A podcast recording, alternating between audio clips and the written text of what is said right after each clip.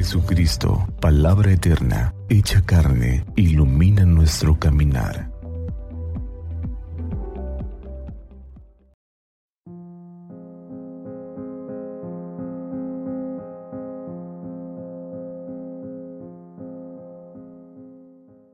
...23 de enero... ...martes de la tercera semana del tiempo ordinario... ...del Santo Evangelio según San Marcos capítulo 3 versículos 31 al 35. En aquel tiempo llegaron donde estaba Jesús, su madre y sus parientes. Se quedaron fuera y lo mandaron llamar. En torno a él estaba sentada una multitud. Cuando le dijeron, Allá fuera está tu madre y tus hermanos que te buscan, él les respondió, ¿quién es mi madre y quiénes son mis hermanos?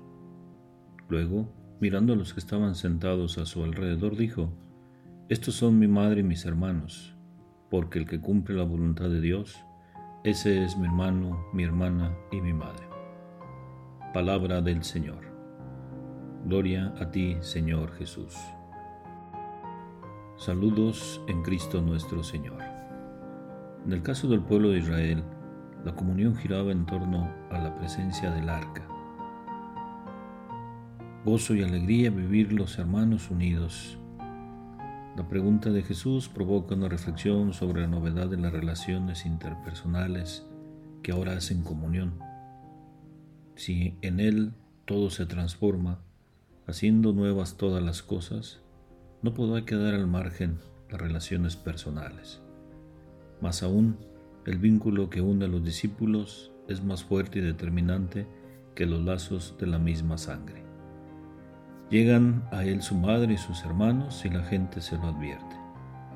El sentido familiar y la solidaridad entre los miembros de una familia tiene una especial relevancia en el pueblo judío. Sin embargo, Jesús pasa por encima de ellas. Tiene mayor valor la novedad que Él origina. Estos son mi madre y mis hermanos.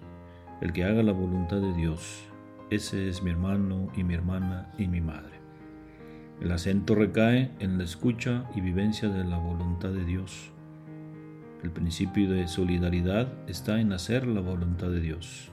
El principio de comunión en esta misma voluntad. Jesús es la máxima expresión de entrega a la voluntad del Padre. Padre, si es posible, aparte de mí este cáliz, pero que no se haga mi voluntad sino la tuya. María ha escuchado y vive la voluntad de Dios. Hágase en mí según tu voluntad. Por lo tanto, todo el que se sitúa en ese plano goza de una nueva forma de relacionarse con Dios filialmente y entre sí, como hermanos, por tener un mismo origen, hacer la voluntad de Dios. Que así sea.